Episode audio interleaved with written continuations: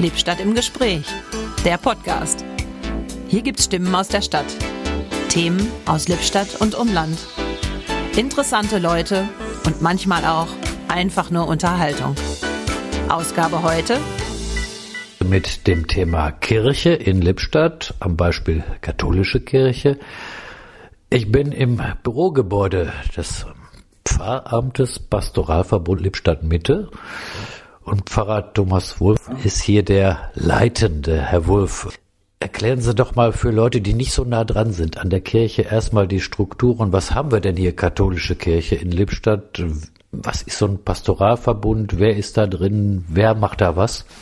In Lippstadt haben wir schon eine Spezialität. In der Kommune Lippstadt, in der Stadt Lippstadt äh, gehören 14 Gemeinden, Kirchengemeinden äh, zu meiner Zuständigkeit. Das sind alle katholischen Kirchengemeinden, die im Erzbistum Paderborn liegen. Deswegen kann ich, wir machen das auch, wir sprechen für katholisch in Lippstadt, aber wir sind mal ein bisschen vorsichtig, weil wir natürlich die Schwestern und Brüder in Bad Waldliesborn nicht übergriffig werden wollen und vereinnahmen wollen, aber wir sind in guten Kontakt mit denen. Aber die gehören ja auch zur Stadt Lippstadt, aber sie gehören nicht ins Erzbistum Paderborn. Also die katholische Kirchengemeinde St. Josef, Bad Wald-Liesborn äh, gehört zum Bistum Münster. Und von daher stimmt das immer nicht so ganz, dass das die ganze Stadt ist, sondern im Grunde genommen die ganze Stadt Lippstadt, alle katholischen Christen hier, aber eben nicht Bad Wald-Liesborn. Da haben wir, das sind 14, äh, meiner, in meinem Bereich 14 Kirchengemeinden. Die waren in einer ersten Stufe einmal zusammengefasst in vier Pastoralverbünden. Das wissen vielleicht einige noch so. Und dann haben wir vor drei Jahren die katholischen Kirchengemeinden, die zum Bistum Paderborn gehören, zu einem pastoralen Raum zusammengefügt, ein Raum. Also das heißt, die kooperieren, die arbeiten zusammen. Und da ist es auch so, dass es da einen Priester gibt, der da die leitende Verantwortung hat. Und das, das habe ich, äh, ich bin vor fünf Jahren nach Lippstadt gekommen, war dann erst zuständig für zwei Pastoralverbünde, Mitte und Nord, und dann mit der Gründung des pastoralen Raumes die Verantwortung für äh, alle Kirchengemeinden. Wie viele Leute sind denn in diesem System hier aktiv unterwegs? Also Katholiken sind das 28.000. Ja in Funktion, in Amt, in Tätigkeit, Ehrenamt? Wie viel kann man sagen, wie viele Leute? Das ist schwierig zu sagen, ja, Ehrenamt zu definieren. Also wer einmal im Jahr den Martinszug mit organisiert oder wer jeden Sonntag als Lektor auftaucht, ja, da kann ich Ihnen keine feste Zahl geben. Unser Ehrenamt, das ist sehr florierend, also wer in welchem Maße äh, da ist. Hauptamtlich kann ich sagen, wir sind ein Team von 16 pastoralen Mitarbeitern, also Seelsorgerinnen und Seelsorger und äh, ich glaube, wir haben so mit Organisten und allem, was wir sonst und Küstern haben, glaube ich, 55 Menschen in Arbeitsverträgen. Und ehrenamtlich haben wir wirklich, kann ich Ihnen schwer sagen, wie viele das genau sind. Das werden aber schon mehrere hundert sein. Genau, dreistellig wäre dann, gut dreistellig wäre zu erwarten genau. gewesen.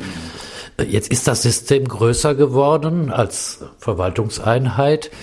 Und wenn Sie selber sagen, ich habe jetzt als Pfarrer hier die Leitung, wie kriegen Sie das denn hin, das so aufzuteilen auf die verschiedenen, sind ja doch sehr verschiedene Bereiche, Einsatzorte? Erstmal, wenn man die Leitung übernimmt, dann muss man das wollen. Es sind ja noch andere Priester im System. Das ist jetzt so gedacht, dass genau die sich darum nicht kümmern müssen, um die Leitung. Und die im Grunde genommen auch von diesen Leitungsaufgaben befreit sind und sich voll und ganz der Seelsorge hingeben können den Gruppen, den Einzelseelsorgen, der Begleitung von Menschen. Das tue ich auch noch. Ich bewahre mir immer so einen gewissen Prozentsatz, wo ich das auch tue. Ich traue, taufe und beerdige auch und habe auch Erstkommunion feiern. Aber natürlich ist das bei mir reduziert, weil ich die Leitungsaufgabe habe. Da muss man eine klare Entscheidung treffen. Die habe ich getroffen. Ich war das vorher in Warstein, habe nochmal gewechselt und mache das jetzt hier. Ein entscheidender Sprung ist, dass mit der Gründung des Raumes vor drei Jahren wir eine neue Berufsrolle eingeführt haben, den Verwaltungsleiter. Es gibt jetzt 150 äh, Prozent Beschäftigungsumfang Verwaltungsleitung. Das ist der Verwaltungsleiter äh, Herr Heyer und er hat eine Verwaltungsassistentin, Frau Prinz. Und das ist ein entscheidender Schritt. Ich könnte mir diese Leitungsaufgabe gar nicht bei den 14 Kirchengemeinden vorstellen, wenn ich nicht diese Fachkompetenz da hätte, den Verwaltungsleiter und seine Assistentin. Das ist auch so ein bisschen sowas wie eine Stadtverwaltung fast von den Aufgaben, ne? Ach, dafür kenne ich die Stadtverwaltung zu wenig. Äh, kann ich so nicht sagen. Also das, das stimmt nicht ganz, äh, weil wir Jetzt wird es, glaube ich, sehr ins Detail oh, äh, für wir Zeit. weil wir noch einen Gemeindeverband mit seinen Fachabteilungen dahinter haben. Also der Verwaltungsleiter muss nicht alles können, sondern er hat nochmal Fachabteilungen dahinter. Das ist der Gemeindeverband Hellwig, der sitzt in Soest. Und da gibt es nochmal äh, Finanzen, Liegenschaften, Buchführung, IT, also die liegen nochmal dahinter. Also wir machen nicht alles selber, sondern wir haben auch Leute, die uns zuarbeiten. Also ich merke, Kirche ist ein komplexes System, das viele verschiedene Bereiche umfasst. Das kann ich schon mal feststellen. Ähm, jetzt schauen wir mal auf diejenigen, die in die Kirche gehen, Klammer auf, noch, Klammer zu, wie viele aktive, regelmäßige Leute und wer kommt da noch heute? Ist ja weniger als vor 50 Jahren. Auch da kann ich Ihnen die aktuelle Statistik nicht sagen. Ich glaube, das bewegt sich in Deutschland zwischen, ähm, zwischen 3 und 8 Prozent äh, der Katholiken, die in die Kirche kommen. Und das ist halt, es gibt schon mal Gottesdienste, die themenorientiert sind, wo wir mit Erstkommunionvorbereitung sind, wo wir Familiengottesdienste haben, die sind dann besser besucht. Wir haben natürlich auch Gottesdienste, äh, die sehr überschaubar besucht sind, ja. Was wir im Moment noch tun, ähm, wir halten noch sehr flächendeckend auch auf den Ortschaften und überall äh, Gottesdienste, ja. Wir, wir haben im Moment für uns so ein bisschen das Motto, wir zentralisieren Verwaltung und pastorales Personal, um das Leben dezentral zu unterstützen. Also wir halten auch Gottesdienste auch auf all den Dörfern. Ich kann jetzt nur mal als Beispiel sagen, ja. Also Weihnachten, also sagen wir mal vom Heiligabend, vom ersten Krippenspiel nachmittags um halb drei bis zum zweiten Weihnachtstag Stephanus abends um 19 Uhr hatten wir 74 Gottesdienste. Im gesamten Bereich in, wofür ich zuständig bin, ohne Wallibo, also katholische Gottesdienste in diesen Kirchengemeinden, ja. Und diese, dann sind sie natürlich, Weihnachten ist für uns natürlich hat ein bisschen was von Erntedank, ja. Das ist immer das, wo die meisten Gottesdienstbesucher sind. Und von daher merken wir natürlich auch, dass da eine Veränderung kommen wird. Wir sind personell noch gut ausgestattet, aber setzen auch in dem Bereich bei Gottesdiensten schon stark auf, auf Laien. Also wir haben ausgebildet, Wort Gottes Feierleiter. Das sind Ehrenamtliche, die eine gute Ausbildung bekommen und dann eigenverantwortlich Gottesdienste leiten. Und die bereiten das ganz toll vor und es fasziniert mich, mit welcher Sorgfalt die das tun und mit welchem Fingerspitzengefühl. Dürfen die das denn? Ist denn Gottesdienst da nicht auch weiter oben von der Kirchenleitung an bestimmte ja, Status, Ausbildung, nee, genau, Segnung? Die machen einen vom Bistum konzipierten Kurs und haben eine bischöfliche Beauftragung für diesen Dienst. Also die Wortgottesfeierleiter haben eine Beauftragung des Bischofs, diesen Dienst zu tun. Und wir sind sehr froh, dass wir da die Ehrenamtlichen haben. Und ich wünsche mir von den Gemeinden, dass sie natürlich auch diese Gottesdienste genauso annehmen und akzeptieren wie die äh, Gottesdienste, denen ein Hauptamtlicher oder ein, ein Geistlicher vorsteht. Und so versuchen wir, ja, ein breites Angebot zu halten an Gottesdiensten, ja.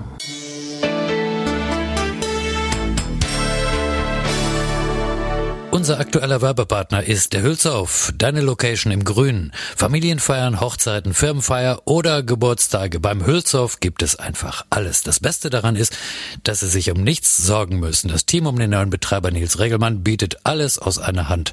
Der Hülsauf direkt hinterm grünen Winkel bietet mit seinen verschiedenen Häusern Dele, Kotten, Heuboden und den Garten und, wichtig, den Biergarten. Viele Möglichkeiten zum Feiern, alle Infos unter www.hülsauf-lippstadt.de www.ftf.de.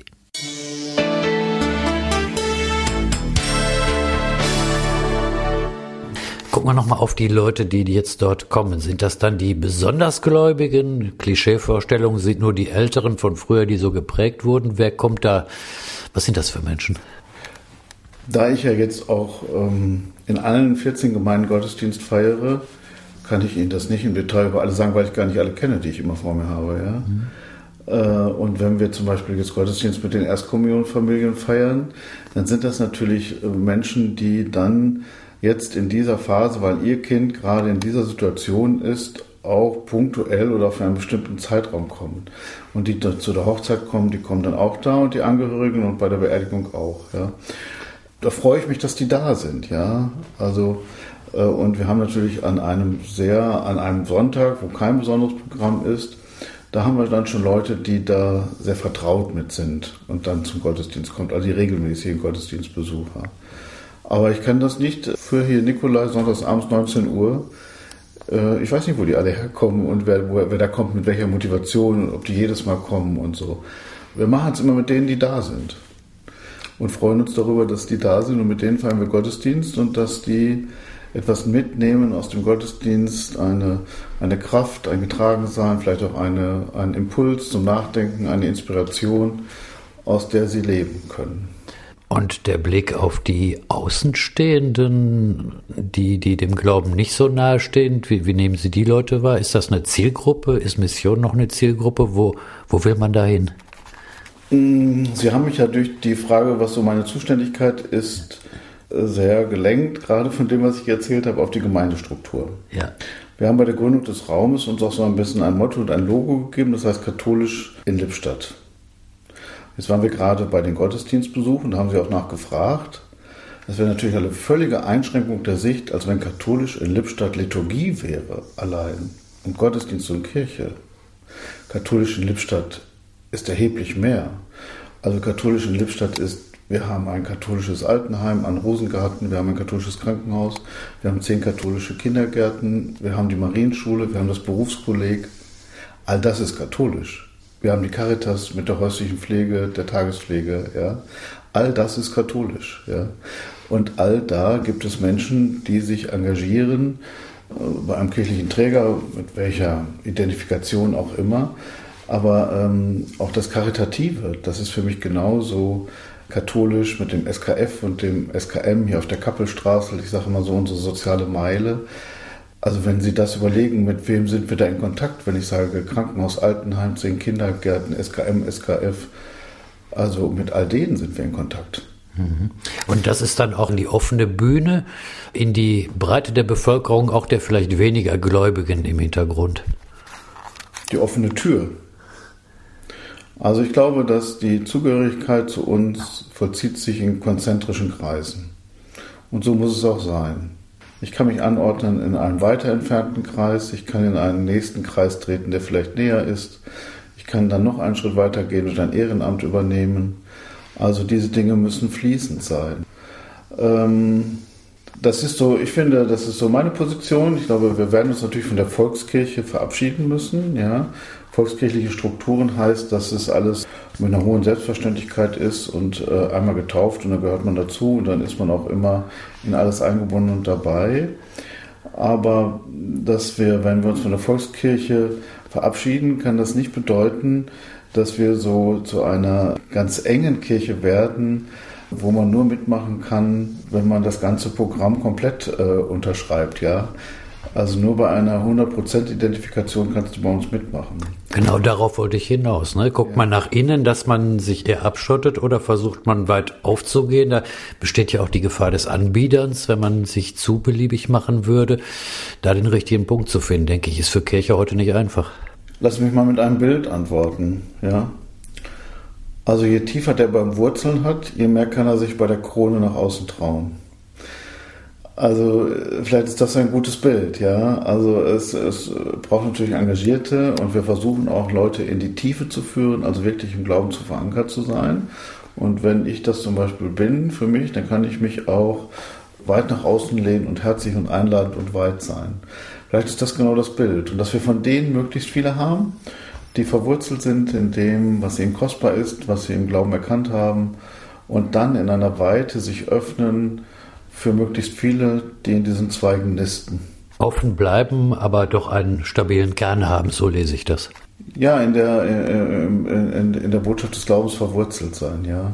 Das ist schon, äh, natürlich ist das das Ziel, wir möchten Leute genau da dahin führen, ja. Also was ich nicht mehr mag, ist dieses Wort irgendwie von, von niederschwellig, das hat ein bisschen was von billig, sondern eher von, von einladend herzlich. Ähm, aber natürlich haben wir eine Botschaft, die ist markant, die ist kantig, die ist auch herausfordernd, ja. Aber ich, für mich das Beste, was es gibt. Also diese Botschaft und die Leuten anzubieten. Als eine Quelle für ihr Leben, als, ein, als eine Kraftquelle für ihr Leben. Gut, dann gucken wir mal auf die Reibungspunkte, die zumindest medial stark vertreten sind. Es gibt ja auch Kirche in der Kritik. Wenn wir das runterbrechen vor Ort, so, was sagt man vor Ort als Verantwortlicher, dann wie gehen wir denn jetzt mit dem Thema überhaupt um, wenn innerhalb der Kirche auch, muss man so sagen, punktuell Mist gebaut worden ist, ganz klar. Welche Haltung können wir denn da für uns, was nehmen wir da selber für uns mit hier? Das ist ja sehr breit. Also der synodale Weg, der ja jetzt gerade in Frankfurt mit der letzten Synodalversammlung zum Abschluss gekommen ist, hatte ja vier Themenschwerpunkte gesetzt. Das war die Frage der, der Rolle der Frau in der Kirche, dann war es der priesterliche Lebensstil, äh, dann war es die Frage beim Umgang der Macht ähm, und die Sexualmoral. Und ich finde, das sind schon äh, wichtige Themen, die man angehen muss, die wir natürlich nicht singulär in Deutschland klären, sondern der, die große Chance der katholischen Kirche ist ja, dass wir Teil einer Weltkirche sind. Ja? Also ich fahre nach Brasilien und ich kann kein Portugiesisch und trotzdem finde ich mich da in der Messe wieder, weil ich den Ablauf genau verstehe. Es gibt so einen Wiedererkennungswert weltweit, ja. Das finde ich einen Riesengewinn für mich, auch als katholischer Priester, Teil einer Weltkirche zu sein. Und Bedeutet das, dass die, die Normen, die von der Weltkirche dann kommen, auch deswegen die gültigen und weiter richtigen sind? Genau, das ist die Herausforderung. Und auf der anderen Seite zerreißt uns äh, genau das, ja, dieser Anspruch, wir regeln die Dinge für die Weltkirche. Ja. Das ist genau die Herausforderung, in der wir stehen sich nicht aus der Weltkirche zu verabschieden und trotzdem zu gucken, was kann das für unser Land bedeuten. Ja. Das, was wir hier fordern für die katholische Kirche, ist vielleicht für die indische Kirche, katholische Kirche undenkbar. Ja. Und das, ich glaube, dass man da eher gucken muss, wo kann es lokale Regelungen geben, die dann nochmal anders sind. Ja. Worauf wollte ich hinaus? Direkt, wenn man jetzt runterguckt, Stadt Lippstadt, katholische Kirche, wie tauchen diese Themen hier direkt auf? Tauchen sie überhaupt auf? Es gibt ja konservative Kreise in der katholischen Kirche, die sagen, was beschäftigt ihr euch eigentlich mit diesen ganzen Themen? In der evangelischen Kirche sind die alle schon gelöst und denen geht es auch nicht besser. Den würde ich mich nicht anschließen, weil das ist so ein äh, Totschlagargument. Damit wischt man die Themen vom Tisch. Ja? Wir müssen uns den Themen stellen. Ja? Das finde ich ganz wichtig. Und hinter all dem steckt ja eine Grundherausforderung, in der wir als katholische Kirche stehen wie gewinnen wir das Vertrauen zurück, das wir verloren haben? Das ist ja das Grundproblem. Durch die Missbrauchsfälle, ja. ja. Also das ist ja. Kann man auch gefühlsmäßig nachvollziehen, dass es Menschen gibt, die sagen, die machen hier so viel Mist, das geht gar nicht mehr. Das hat ja Machtmissbrauch in jeder erdenklichen Art. Früher hatte die Kirche ja noch wesentlich mehr Einfluss als heute, ist ja schon weniger geworden, muss man sagen. Ne? Also an, an Machteinfluss gesamtgesellschaftlich. Aber trotzdem wirkt es ja noch. Genau, wir müssen darauf reagieren und müssen uns gut aufstellen. Ja? Also wir haben zum Beispiel im pastoralen Raum bei uns äh, jetzt ein äh, Schutzkonzept entwickelt und setzen ganz auf Prävention. Ja? Also wir schulen alle Hauptamtlichen, wir schulen alle Ehrenamtlichen, wir schulen alle Leute, die gerade mit Schutzbefohlenen zu tun haben. Das sind natürlich erstmal Kinder und Jugendliche. Das sind aber auch alte Menschen, Schutzbefohlene. Und um eine möglichst hohe Sensibilisierung und Professionalisierung in dem Bereich zu haben, das ist unsere Reaktion darauf. Unsere Reaktion auf all das ist erst einmal ganz praktisch Prävention, dass wir das Thema angehen. Und da haben wir ein, ein Konzept entwickelt, ähm, das wir uns sozusagen als Richtschnur gegeben haben. Und nachdem wir jetzt auch äh, in wiederkehrenden Rhythmus Leute schulen, äh, erweiterte Führungszeugnisse einfordern und so. Und wo wir manchmal auch auf Widerstand stoßen. Ja? Also warum sollte ich denn jetzt, wenn ich nur so eine kleine ehrenamtliche Aufgabe übernehme, diesen Aufwand betreiben? Ja? Und dann sagen wir, weil wir uns das ins Stammbuch geschrieben haben. Ja? Also das ist so ein Punkt, wie wir genau darauf setzen wollen, dieses Vertrauen zurückzugewinnen. Ob das gelingt und wie weit das gelingt, kann ich nicht beurteilen. Aber es tut mir leid, äh, dass jeder, dem der Glaube ein Anliegen ist, genau aus diesem Grund und aus diesen Fehlern und Unrecht, das da geschehen ist, sozusagen der Weg zum Glauben versperrt ist. Ja. Sicher finden Leute auch andere Wege zum Glauben, die man, die ich wohlwollend, wo ich draufschauen kann und so. Aber wenn Leute da wegen der Institution auch in eine Glaubensdistanz kommen. Das ist etwas, was mich schmerzt. Auf der anderen Seite glaube ich auch, wenn wir alles richtig gemacht hätten, hätten wir trotzdem einen Säkularisierungsschub in unserer Gesellschaft. Ja, weil? Weil wir in einer, weil äh, für viele in einer aufgeklärten Gesellschaft vielleicht das nicht mehr so eine Priorität hat, sich damit zu beschäftigen. Beschäftigt man sich mit den letzten Fragen des Lebens? Also wie weit ist das präsent, ja? Verdränge ich den, das Thema Tod und gibt es ein Leben nach dem Tod? Beschäftige ich mich damit, ja? Das sind ja unsere Kern, was wir Ostern feiern, ja? Also, ja. Aber ich will das nicht, ähm, will dann niemand, niemand über jemanden den Stab brechen, ja? Und da merken Sie, es ist auch so ein Suchen ja. miteinander. Ja, ja. Aber ähm, auf der anderen Seite gibt es, glaube ich, ein Bedürfnis nach Spiritualität, ja. Das sich ja auch an ganz anderen Stellen dann wiederfindet. Genau. Und da müssen wir gut gucken, wie können wir das äh, uns so aufstellen, dass wir da wahrgenommen werden als Leute, als Menschen, die mit dem Evangelium der Botschaft Jesu Christi für mich eine unbeschreibliche, tolle Botschaft haben. Ja.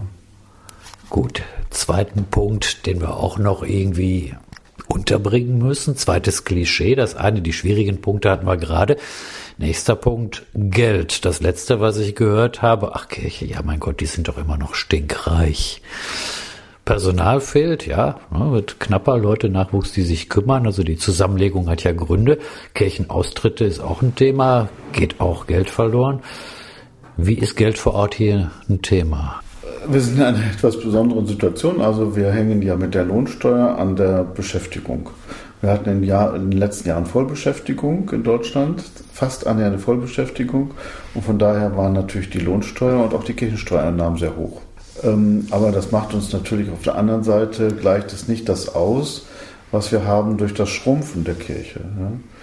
Also der, die evangelische Kirche in Lippstadt hat es ja jetzt schon sehr deutlich gemacht. Die hatten schon einen negativen Etat und haben ja deswegen jetzt entschieden, drei Kirchen und ein Gemeindehaus zu schließen.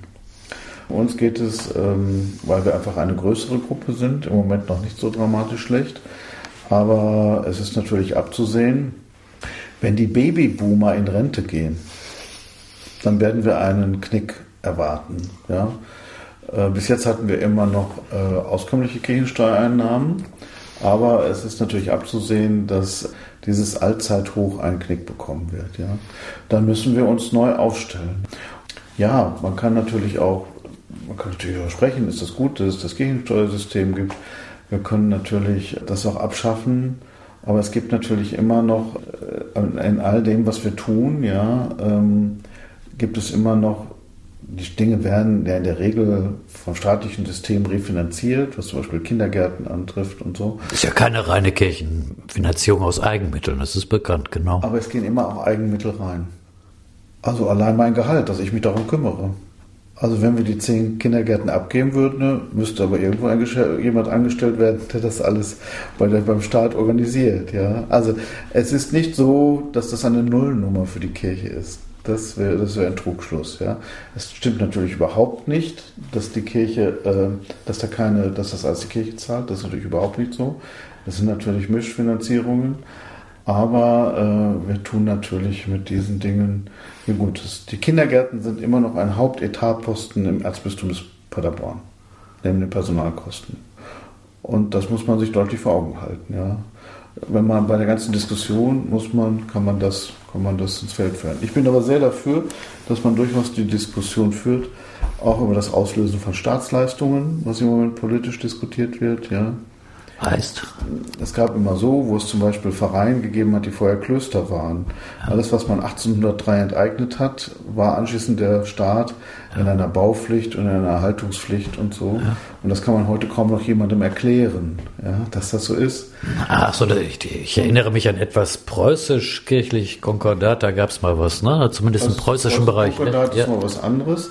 Aber es geht, das ist bundesweit, ja. ja. 1803, als man die ähm, auch viele kirchliche Besitztümer staatlicherseits äh, dann vereinnahmt hat. Daraus hat sich sozusagen eine Verpflichtung des Staates, genau. der immer weitergegeben ist in allen Staatsformen über äh, Einzug der Kirchensteuer und so weiter, das hängt da ja alles mit dran. Ne? Das hängt alles mit dran. Genau. Und, so, und diese Staatsleistungen jetzt ja. auszugleichen, ähm, Ja, finde ich schon richtig, dass man das verhandelt. Das muss man politisch lösen. Hat aber für uns in Lippstadt keine so große Bedeutung. Das hängt natürlich auch mit der Reformation zusammen. Als dieses 1803 hier war, war hier nichts katholisch. Ja, ja. Also Lippstadt als Kernstadt ist primär erstmal ziemlich evangelisch gewesen. Wenn Sie die Lippstädter fragen, wie ist denn mittlerweile ja. das Verhältnis von Konfessionen, dann würden einige Lippstädter sagen, ach, das ist doch mittlerweile halb-halb. Schon als wir die Kirche in Nikolai hier übernommen haben, war das schon äh, fast anders. Jetzt ist das natürlich äh, ganz anders. Kurzes Schlussstatement. Kirche hier vor Ort in 10, 20 Jahren. Wie viele sind es noch? Was haben wir dann? Zahlenmäßig kann ich das nicht abschätzen, weiß ich nicht, aber auf jeden Fall werden wir eine kleinere Herde werden. Aber es gilt, äh, es gibt ein Bild im Evangelium. Ja? Jesus Christus hat vom Salz gesprochen und vom Sauerteig. Ich glaube, dass wir aber auch als kleinere Gruppe durchaus prägen können, Gutes in Gesellschaft einbringen können, uns engagieren für Notleidende, für Menschen mit dem Evangelium, Menschen Kraft und Trost spenden in schwierigen Situationen. Also, dass wir als Sauerteig auch immer noch hineinwirken in die Gesellschaft. Da haben wir einen Auftrag für die Stadt. Ja, wir sind nicht Christen für uns selbst, sondern auch immer für andere Menschen. Vielen Dank. Gerne.